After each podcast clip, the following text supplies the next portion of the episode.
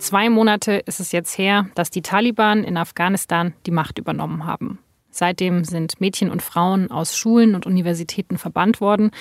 Diebstähle werden manchmal mit Peitschenhieben bestraft und statt des Frauenministeriums gibt es jetzt eins für Predigt und Tugend. Gleichzeitig steuert das Land auf eine enorme humanitäre Krise zu.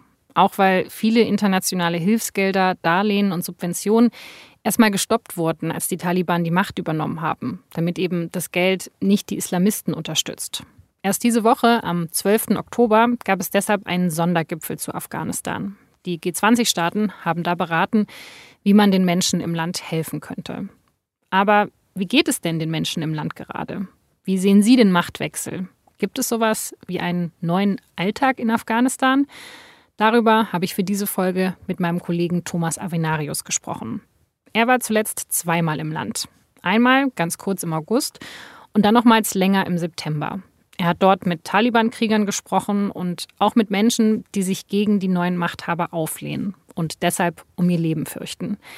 Er erzählt mir, wie man sich die Arbeit als Journalist vor Ort gerade vorstellen kann, welchen Eindruck die Taliban auf ihn gemacht haben und was ihn bei seiner Recherche am meisten bedrückt hat.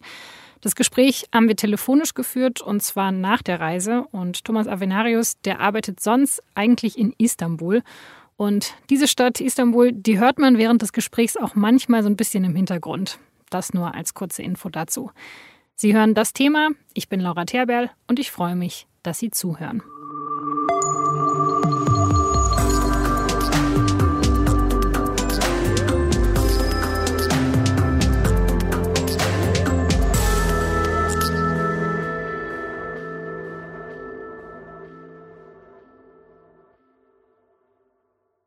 Herr Avnarius, Sie leben ja eigentlich in Istanbul, sind der Korrespondent für die Türkei dort. Wann und warum haben Sie sich denn entschieden, nach Afghanistan zu reisen und von dort zu berichten?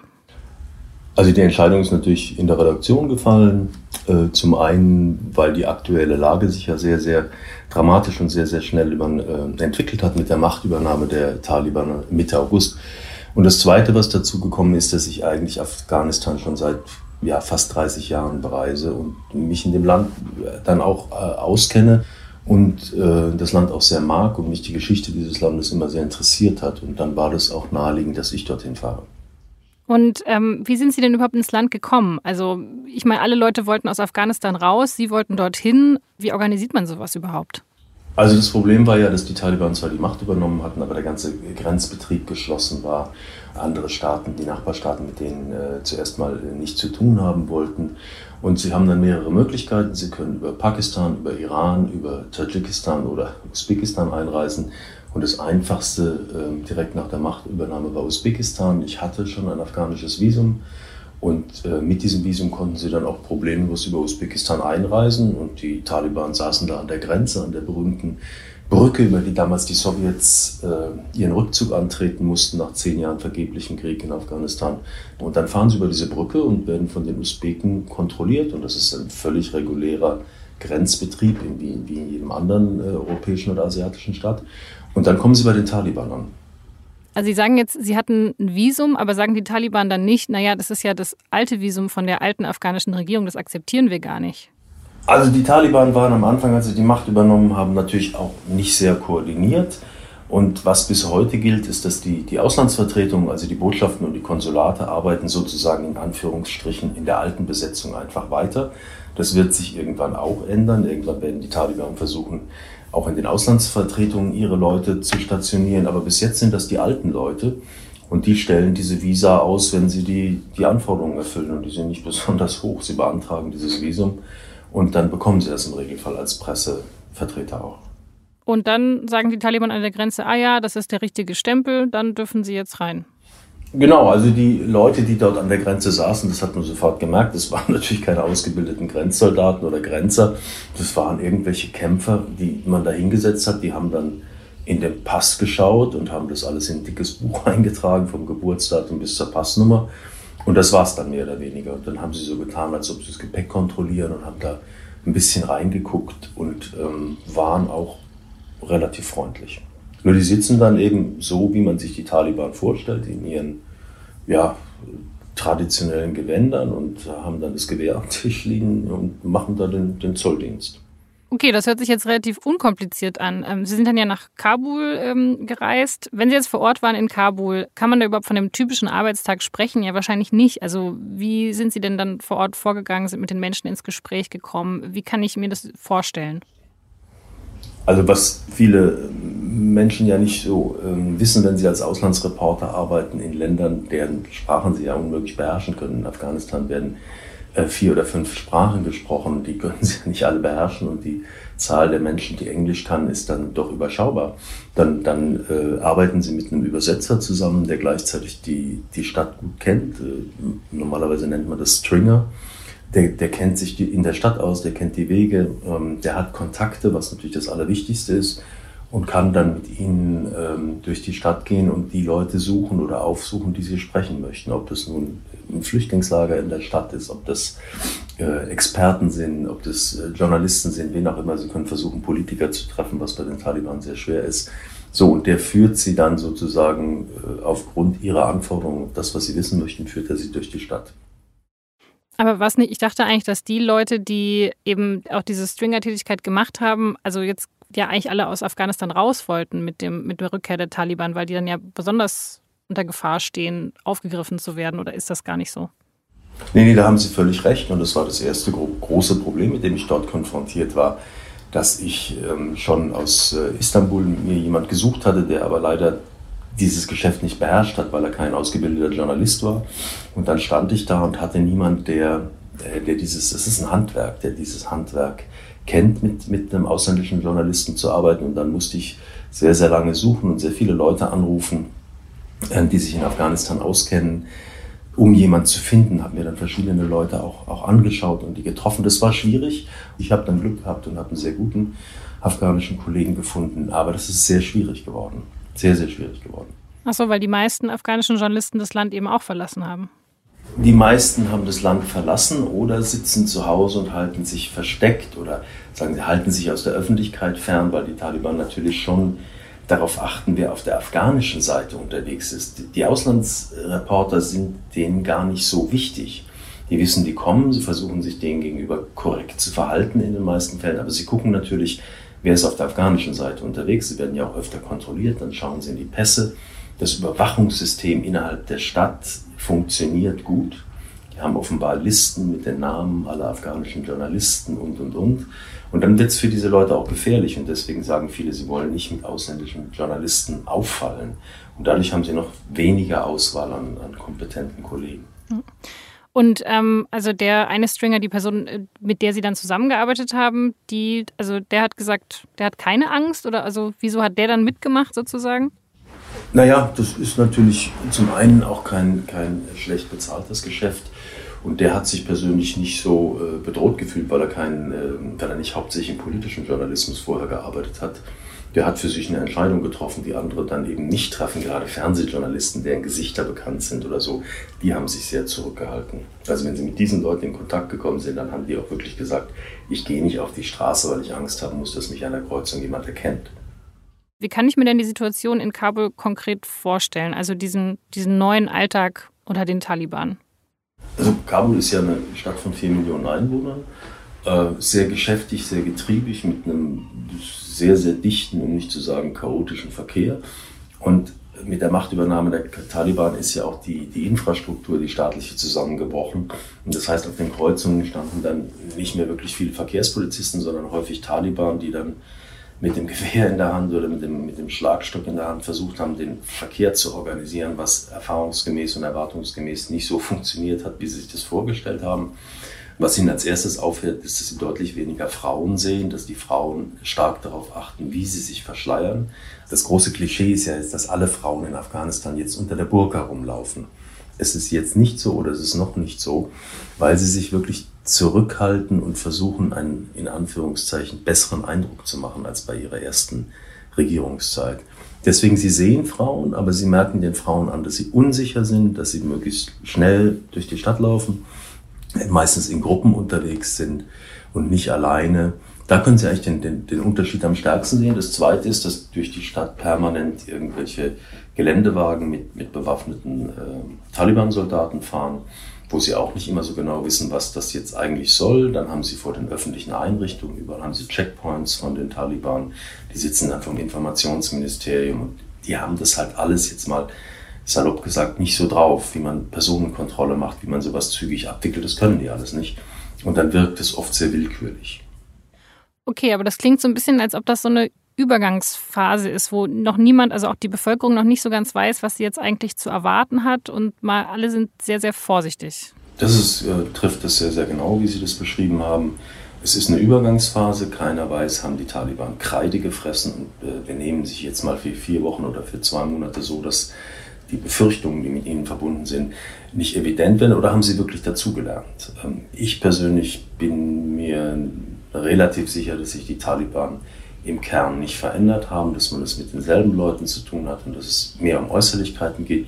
Aber es gibt auch äh, Diplomaten und, und andere äh, ausländische Vertreter, die meinen, die Taliban hätten in den 20 Jahren des Krieges eben auch sehr viel dazugelernt.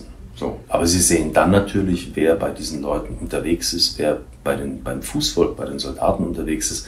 Und es sind natürlich nach wie vor die, die, dieselben Menschen, die sehr, sehr krude Vorstellungen davon haben, die vom Land kommen, die nicht wissen, wie eine Großstadt funktioniert, die den Kontakt mit Frauen auf der Straße auch nicht gewöhnt sind und die dann sehr, sehr aggressiv zum Teil reagieren, wenn, wenn da Frauen vorbeilaufen, die nicht ihrer Vorstellung von einer in Anführungszeichen islamisch anständigen Kleidung auftreten. Und am lustigsten fand ich persönlich, oder eigentlich auf der anderen Seite auch am erschreckendsten, dass mir ein Taliban erzählt hat, er sei also mit dem Auto durch die Stadt gefahren und hätte äh, Taliban-Musik gehört. Das ist so eine bestimmte Art von, von äh, religiösen Gesängen, die nicht von Instrumenten begleitet wird, also nur vokal. Und auf die diese Krieger ähm, sehr stehen. Und er hat die wohl dann im Auto abgespielt aus dem offenen Fenster. Und dann kamen drei junge Frauen und wollten die Straße überqueren und dann haben die, als sie ihn gehört haben mit seiner Tali-Musik, einfach kurz die äh, Kopftücher vom Kopf gezogen. Und dann hat er gesagt, ich war völlig erschrocken, ich wusste gar nicht, was ich machen soll. Die nehmen mich dann auf dem Video auf und stellen das auf Twitter, wenn ich jetzt was falsch mache. Und hat mir dann in seiner Unbeholfenheit erzählt, was er gemacht hat. Er hat einen Rückwärtsgang reingelegt und ist zurückgefahren. Was ich dann schon sehr bezeichnend fand für die Art, wie, die, wie diese Menschen vom Land dann mit einer Vier-Millionen-Stadt umgehen, wo in den 20 Jahren die Frauen auch sehr, sehr selbstbewusst geworden sind. Wie einfach war es denn für Sie überhaupt dann auch mit Frauen vor Ort ins Gespräch zu kommen? Weil das ist ja wahrscheinlich noch schwieriger, als jetzt, äh, ja, als jetzt Protagonisten zu finden, Protagonistinnen zu finden, die wahrscheinlich gerade sehr zurückhaltend sind und ähm, nicht mit ausländischer Presse oder eben auch mit Männern sprechen. Ja, das kommt sehr darauf an. Die afghanische Gesellschaft ist ja generell sehr, sehr konservativ und dass Frauen, ich habe gesagt, die Frauen sind selbstbewusster geworden, aber im Vergleich zu europäischen Verhältnissen ist es natürlich immer noch sehr konservativ. Es gibt also Flüchtlingslager mitten in der Stadt da sind die Flüchtlinge meistens im Familienverband und wenn sie dann mit einer Frau sprechen, dann steht eben ein Angehöriger, der Vater oder der Bruder oder der Ehemann die ganze Zeit dabei. Ich hatte eine junge Frauenrechtlerin und Aktivistin äh, interviewt und getroffen bei ihr zu Hause. Natürlich waren dann auch die Brüder dabei. Und äh, die hat sehr frei gesprochen, die hat an einer Frauendemonstration teilgenommen oder an mehreren, war auf Videos auch zu sehen und meinte, ja, ja, das, das geht schon alles gut. Und dann hat sie, während ich da war, noch ein Fernsehinterview mit einem ähm, afghanischen äh, Digitalsender geführt. Und ähm, am Abend rief sie dann an und sagt, dass schon vor ihrem Haus äh, Leute stehen und äh, an die Türen klopfen und, und, und. Und das war der ganz klare Beleg dafür. Die hat die Taliban-Frauenpolitik in diesem Fernsehinterview sehr scharf kritisiert. Und am nächsten Tag oder zwei Tage später hat sie das Haus schon verlassen und ist irgendwo untergetaucht weil sie einfach damit rechnen muss, dass sie, dass sie, dass sie festgenommen wird oder belangt wird oder oder oder dass man, dass man ihre Brüder mitnimmt, wenn man die Frau selbst nicht mitnehmen will, dann, dann werden die Familien unter Druck gesetzt, indem man Familienangehörige, zum Beispiel Männer, ähm, dann eben einfach mitnimmt. Aber die Frauen haben gerade in den Flüchtlingslagern kein Problem mit, mit, mit ausländischen Männern zu sprechen, weil sie ja ihre Situation schildern wollen und weil sie ja Hilfe suchen und weil sie die unerträglichen Zustände in diesen Lagern nicht mehr aushalten. Und dann kommen die schon ins Gespräch mit westlichen Reportern. Das ist kein Problem, dann stellen die sich auch vor die Kamera. Viele Menschen sind noch unsicher, was sie von den neuen Machthabern zu erwarten haben, die ja schon mal an der Macht waren, von 1996 bis 2001. Schon damals haben die Taliban ein islamisches Emirat ausgerufen, ein Gottesstaat, in dem Menschen gesteinigt wurden und Frauen praktisch unter Hausarrest gestanden haben. Dann kam der Terroranschlag am 11. September 2001 und mit ihm der War on Terror. Weil die Taliban sich geweigert haben, Osama bin Laden an die USA auszuliefern, ist das US-Militär in Afghanistan einmarschiert. Schon im November 2001 hatten sie Kabul erobert. Die Taliban, die waren aber damit nicht besiegt. Viele von ihnen sind geflohen ins Nachbarland Pakistan oder nach Katar. Und auch einige Regionen in Afghanistan sind in den Händen der Taliban geblieben. Sie waren also nie ganz weg aus dem Land. Und sie haben auch ständig versucht, ihr Einflussgebiet zu vergrößern. Dafür haben sie in den letzten Jahren nicht nur gegen die internationalen Truppen gekämpft, sondern auch gegen die afghanische Armee. Denn die neue afghanische Regierung, die sei korrupt und von westlichen Werten verdorben, so die Taliban. 2020 hat dann Donald Trump mit den Taliban ein Abkommen abgeschlossen und damit den Abzug der US-Truppen eingeleitet. Und ohne deren Unterstützung mussten sich dann auch die anderen Armeen zurückziehen, auch die Bundeswehr. Die afghanische Armee, die war deshalb chancenlos, als die Taliban dieses Jahr ihren Eroberungsfeldzug gestartet haben. Innerhalb von wenigen Wochen konnten sie dann ganz Afghanistan wieder einnehmen. Und, wie schon vor 24 Jahren, ein islamisches Emirat ausrufen.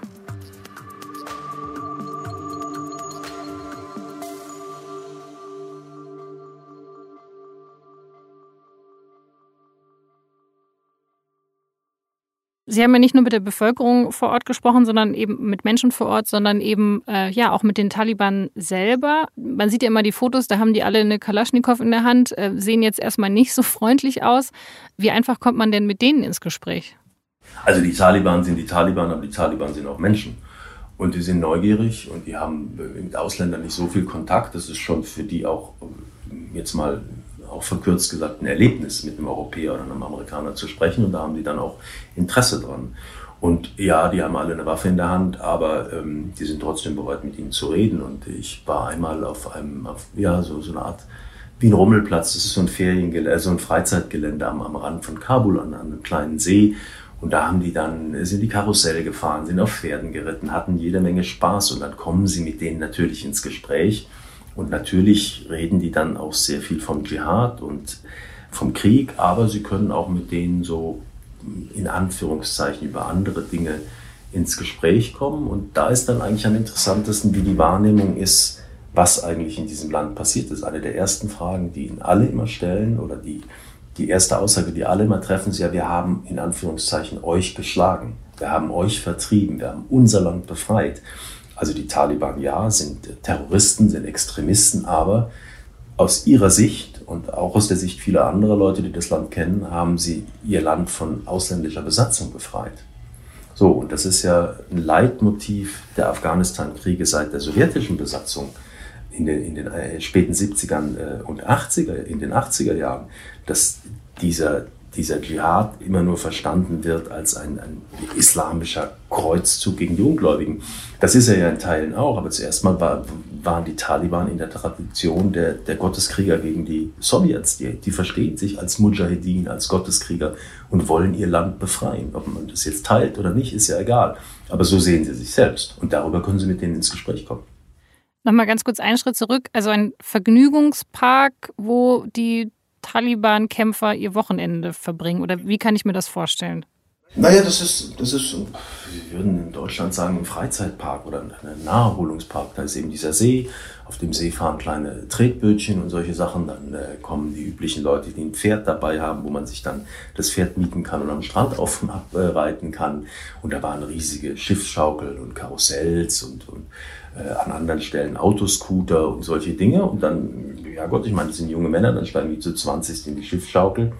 Und dann ist natürlich, äh, ja, dann ist so ein bisschen Oktoberfeststimmung ohne Alkohol. Dann wird gelacht, dann wird gerufen, dann wird geschrien und dann amüsieren die sich. Was ich sagen will, ist, ja, das sind Soldaten, ja, das sind Extremisten, aber das sind auch Menschen. Da ist dann eben nur auffällig, dass dann da wenig Frauen dabei sind, wenn die Frauen dabei sind. Und dort waren sie dann sehr stark verschleiert und dass sie wirklich im Umgang mit den Taliban selbst kaum Probleme haben. Sie sind vielleicht abweisend und sagen, ich will mit dir nicht reden, aber die meisten wollen sogar mit ihnen reden. Ja, okay, wenn jetzt diese Taliban sagen, okay, das haben wir jetzt ja geschafft, wir haben unser Land befreit, also zumindest in ihrer Lesart. Also was wollen Sie denn jetzt als nächstes? Also was ist denn der Plan? Was wollen Sie jetzt mit dem Land anfangen, das Sie befreit haben? Ja, der Plan ist, in, äh, ist sehr leicht äh, auszudrücken in zwei Begriffen, nämlich ein islamisches Emirat. Also die haben ja das, die, die Vorstellung von einem Staatswesen, das auf der Scharia, auf der Durchsetzung der Scharia beruht und dass sozusagen das islamische Gesetz die Grundlage aller weiteren Gesetzgebung ist, wie sie es im Nahen Osten öfter haben. Aber die Taliban wollen das sehr radikal umsetzen. Die machen auch keinen Hehl daraus, dass sie die für uns im Westen ja völlig unverständliche äh, Strafrechtsmethodik von Körperstrafen und so durchaus wieder einführen wollen oder dass sie das durchaus weitermachen wollen. Die hatten ja in ihrer ersten Herrschaftszeit Leute öffentlich, vor allem Frauen leider öffentlich steinigen lassen. Die haben Leute erschossen und hingerichtet, die haben Hände abgehackt und Füße abgehackt von, von Räubern und Dieben. Äh, und ich habe wenig Zweifel, dass die Taliban zu genau dieser Art von Justiz zurückkehren werden. Und das haben auch hohe Taliban-Politiker gesagt. Und dahinter steht ein ganz, ganz einfaches und radikalisiertes Islamverständnis, bei dem die abschreckende Wirkung der Scharia, die ja Gott gegeben ist, dann dafür sorgt, dass Recht und Ordnung herrschen. Aber das bedeutet ja, dass die Taliban dann ja wahrscheinlich vor allem darauf setzen müssen, dass sie sich eben mit militärischer Stärke an der Macht halten können. Also, oder? Also ich glaube nicht, dass dieser, dieser Hardliner-Kurs, dass der so viel Unterstützung aus der Bevölkerung genießt, oder? Das würde ich gerne ein bisschen korrigieren. Also gerade auf dem Land ist diese, diese Rechtsvorstellung von der Scharia, die das tägliche Leben regelt, relativ stark verbreitet. Die meisten Leute sehen das nicht als das Hauptproblem, die sehen als das Hauptproblem, dass in dem, Jahr, in dem Land 20 Jahre Krieg geherrscht haben und dadurch Unsicherheit geherrscht hat und Gefahr. Und die ist durch die Taliban beseitigt worden. Und alle sagen ihnen, ja, jetzt herrscht Sicherheit wieder. Wir können nachts über die Straßen fahren, wir können über die Überlandstraßen fahren, wir werden nicht ausgeraubt, wir werden nicht erschossen. Das ist da und die Scharia ist bei der Landbevölkerung, das ist denen nicht so fremd. Was ganz anderes ist, wenn sie in Kabul sind oder wenn sie mit Leuten sprechen, die eine Ausbildung genossen haben, die zu den, auf die Schulen gegangen sind. Das hat jetzt 20 Jahre lang stattgefunden. Dann finden sie natürlich viel differenziertere Sichtweisen. Und da wird es für die Taliban dann natürlich problematisch und da wird sich dann zeigen, ob die sich wirklich reformiert haben, was ich, wie gesagt, nicht glaube, oder ob die ihre ihr altes Verständnis von, von Staatsmacht fortführen wollen. Das ist genau das, was ich befürchte. Das wird stattfinden. Okay, also Sie haben durchaus auch Unterstützung vom Volk, beziehungsweise viele Menschen sind einfach sehr, sehr, sehr kriegsmüde, beziehungsweise wollen oder sind jetzt zumindest froh, dass es eine gewisse Sicherheit gibt. Aber also Sie hatten es ja vorher schon angedeutet, die große Herausforderung wird jetzt ja wahrscheinlich das Regieren sein. Also wie können die Talibans überhaupt schaffen, dass eben weiter alles halbwegs so läuft, wie es laufen sollte? Also die große Herausforderung ist, äh, das sagen Sie ganz richtig, das Regieren und dann mal ganz deutlich gesagt, die große Herausforderung ist, die Menschen zu ernähren. Ähm, Afghanistan leidet schon unter, unter Dürre und Hungersnot und es wird sich, das Land hat ja einen sehr, sehr harten Winter, das wird sich im Winter drastisch äh, verschärfen und ähm, die Leute haben zum Teil ihre Berufe verloren, einfach weil die ganzen staatlichen Institutionen nicht mehr funktionieren. Sehr, sehr viele Menschen, wenn sie die Leute auf dem Land treffen, sagen dann, ja, ich habe bei einer NGO gearbeitet oder ich habe beim Staat gearbeitet. Afghanistan hatte 300.000 Polizisten und Armeeangehörige, die sind ja dann von heute auf morgen sozusagen arbeitslos geworden, sind untergetaucht, sind geflohen. Die Taliban werden nicht alle diese Leute beschäftigen können. Das wissen die Taliban auch. Die werden Hilfe kriegen, nur in welchem Maß und wie gut es abgewickelt wird.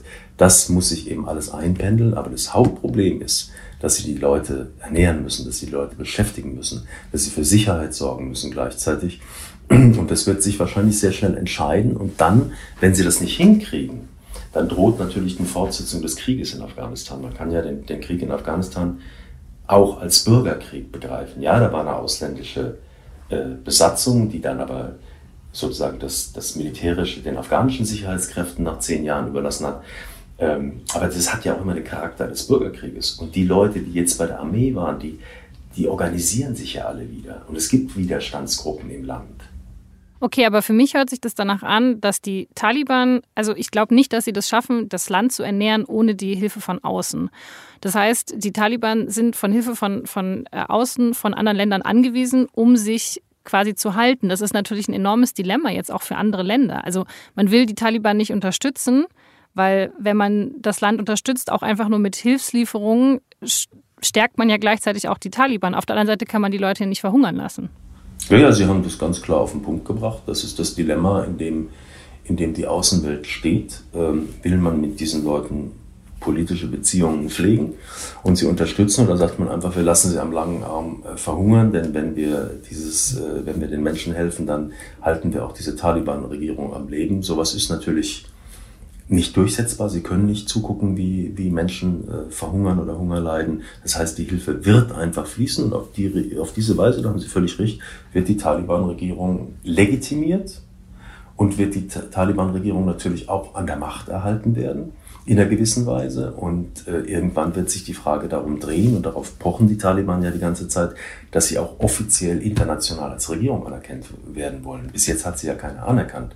Aber wenn man auch guckt, was äh, in der ersten Herrschaftsphase war, dann wird sich das leider wahrscheinlich erweisen, dass man die Taliban anerkennen wird, weil ja auch keine westliche Nation, ähm, die in diesen 20 Jahren in diesen Krieg verwickelt war, hat ja, hat ja die Lust, sich nochmal an, an Afghanistan die Finger zu verbrennen.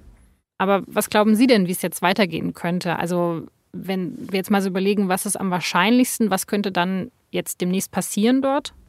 Also ich persönlich blicke da eher skeptisch, um nicht zu sagen pessimistisch drauf. Ich glaube, dass die Taliban sich länger oder lange an der Macht halten können, aber das Land deswegen nicht zur Ruhe kommt, dass der islamische Staat, der hat ja jetzt zwei oder drei Terroranschläge ver, ver, verübt, diesen großen Anschlag am Flughafen, bei dem dann auch neben äh, Dutzenden, wenn nicht Hunderten Afghanen auch äh, 13 US-Soldaten ums Leben gekommen sind. Die haben eine Moschee jetzt im Norden in die Luft gesprengt, da waren auch 50, 60 Tote.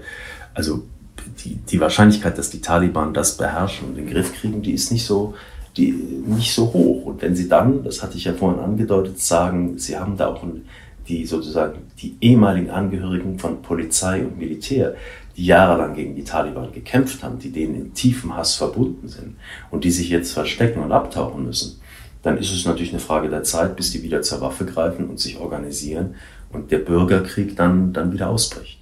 Das ist ja alles sehr deprimierend, sage ich jetzt mal. Ja, aber was erwarten Sie in einem Land, in dem 40 Jahre Krieg geherrscht hat, wo ja eine Generation sozusagen nichts außer Gewalt erlebt hat, selber Gewalt verübt hat oder von Gewalt traumatisiert ist und wo endlich mal Fortschritte gemacht wurden, eben besonders bei den, bei den Frauen über Schulbildung. Aber da haben sie in 20 Jahren ja auch noch nicht genug erreicht. So, diese Frauen, die die Schulen abgeschlossen haben, die würden jetzt auf die Universität gehen. Ich habe eine junge Frau kennengelernt, die hat gesagt, am Tag bevor die Taliban kamen, hatte ich den Zulassungsbescheid von der Universität bekommen. Die wollte, die wollte Juristin werden. Die hatte die Zulassung, die hätte am nächsten Tag oder sozusagen mit Semesterbeginn dort auftauchen können. Die, die, diese Lebenswelt ist ja jetzt zusammengebrochen. Was, diese Frau wird nicht auf die Universität gehen. Die Frau ist äh, aus Taliban-Sicht, das ist ein sehr hässliches Wort, eine Gebärmaschine die zu Hause ist, die sich um die Familie kümmert ähm, und die öffentlich praktisch nicht in Erscheinung tritt. Und bezeichnenderweise wurde dann von Taliban-Seite öffentlich gemacht, die Frauen sollten jetzt erstmal nicht arbeiten gehen. Die einzigen seien die, die, die nicht verzichtbar seien, also am Flughafen für die, für die Leibesvisitation, für die körperliche Kontrolle, natürlich Krankenschwestern und, und Frauenärztinnen und dann bezeichnenderweise die Toilettenfrauen auf öffentlichen Toiletten für, für, für Frauen. Aber wir müssen uns nichts vormachen. In der Hinsicht sind die Taliban nicht gereift. Das wird kein, kein, kein Land sein, in dem Frauen akademische Ausbildung genießen können. Und diese ganzen Modelle, die die Taliban da vorschlagen, von getrenntem Unterricht und so, das geht ja in Teilen, aber das führt nicht zur Modernisierung des Landes. Ja, aber also wenn man dann so, so Leute trifft, wie jetzt diese junge Frau, die eigentlich Jura studieren wollte, also das beschäftigt einen ja wahrscheinlich dann auch noch, wenn man, also wenn die Recherche schon vorbei ist und man wieder zurückgeflogen ist, oder? Also das ist doch einfach krass, diese, diese Schicksale und man kann ja einfach auch nichts tun. Ja, das beschäftigt einen dann sehr. Das war eine wirklich großartige, kluge junge Frau und die hatte sozusagen ein Leben vor sich, ja, mit, mit, mit durchaus auch konservativen Wertvorstellungen, was Familie und Ehe angeht, aber eben Leben mit Bildung. Und das ist, wenn Sie mit afghanischen Frauen sprechen, ist immer der erste Punkt, ist Bildung ja, Sicherheit, gut, ist recht und schön, aber auch Bildung für Frauen, Bildung für Mädchen.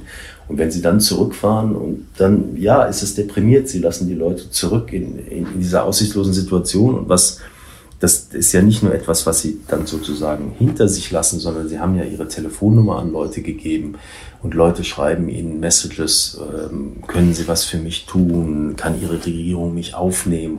Ich kriege immer noch SMS und, und Messages von Leuten, die mich kaum kennen und die in mir jetzt plötzlich jemand sehen, der, der ihnen eine Hoffnung geben kann, was ich, was ich ja dann auch gar nicht kann. Ich habe dann natürlich der Bundeswehr diese Namen äh, und die Ausweiskarten dieser Leute, die sie mir alle geschickt haben, weitergeleitet. Und dann ist auch die, die Bundeswehr natürlich in, in der Zwickmühle, weil die Regel eben ist, dass Ortskräfte ähm, versorgt werden. Und dann kommt der, der vage Hinweis, dass es natürlich Bemühungen geben werde, auch andere Leute aus dem Land zu schaffen. Aber ich glaube, da sollten wir uns nicht viel vormachen. Es geht um viel zu viele Menschen, ähm, als dass man denen allen helfen könnte. Und dann haben sie de facto mit Leuten zu tun, die zu einem wahnsinnig deprimierenden Leben verurteilt sind, beziehungsweise von denen manche das wahrscheinlich auch nicht überleben werden.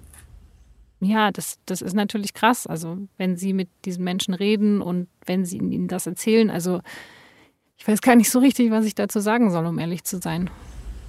Ja, ich, ich, ich würde gerne vielleicht an einer Stelle noch was sagen, nämlich was mir wirklich am Herzen liegt, ist zu sagen, dass Sie sich als Deutscher, also als Staatsbürger eines Landes, das an diesem Militäreinsatz auch beteiligt gewesen ist, wirklich manchmal, das klingt jetzt sehr pathetisch, fast schon schämen, wenn sie mit diesen Menschen reden, die ihnen auch sagen, ihr habt uns 20 Jahre das und das und das und erzählt und dann wart ihr in einer Nacht weg. Und dann stehen sie diesen Menschen gegenüber und dann ist ihnen das sehr, sehr unangenehm als Deutscher und ich nehme an auch als Amerikaner oder als, als Brite oder als Italiener oder als Türke, wenn sie da stehen und sagen müssen, ja, ihr habt recht. Ja, wir haben euch einfach im Stich gelassen. Das ist damit umzugehen, das ist eine Erfahrung, die ich in meinem bisherigen Reporterleben so nicht gemacht habe. Das finde ich sehr, sehr schwierig. Das ist schwierig, weil es berechtigt ist, weil wir diese Leute alleine gelassen haben, auch diese, diese Frauen. Wir haben diese Bildungsprogramme initiiert und jetzt sitzen sie da und da ist eben nichts mehr. Da werden Leben abgeschnitten. Da werden Menschen in die pathetisch gesagt in die Dunkelheit verdammt. Und wir haben uns zurückgezogen und machen uns einen schlanken Fuß aus Gründen, die ich politisch alle verstehe, die man alle nachvollziehen kann. Aber wo mir es dann regelrecht aufstößt, wo mir es regelrecht übel wird, ist, wenn ich dann sehe, mit welchem Zirkus die Bundeswehr Soldaten in der, äh, bei der Rückkehr begrüßt worden sind. Ja, die haben ihren Einsatz gemacht, die haben das alles richtig gemacht. Aber wenn dann jetzt erzählt wird, dieser Einsatz in den letzten zwei, 20 Jahren hätte doch so viel gebracht, die Aufbauleistung sei erbracht worden, das stimmt eben einfach nicht. Die Aufbauleistung ist möglicherweise erbracht worden, aber jetzt ist null. So, und das macht sie dann als Reporter, wenn sie sich das dann anschauen und gleichzeitig als, als Deutscher, das macht sie dann schon sehr, sehr, ja, nachdenklich.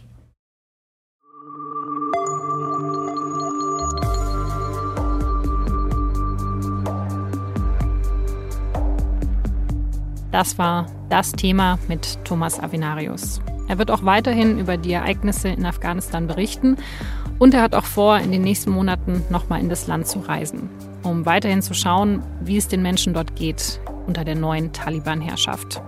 Seine bisherigen Reportagen aus Afghanistan, die habe ich Ihnen in den Shownotes verlinkt. Diese Folge wurde produziert von Caroline Lenk, David Wünschel und von mir, Laura Terberl. Vielen Dank fürs Zuhören und bis zum nächsten Mal.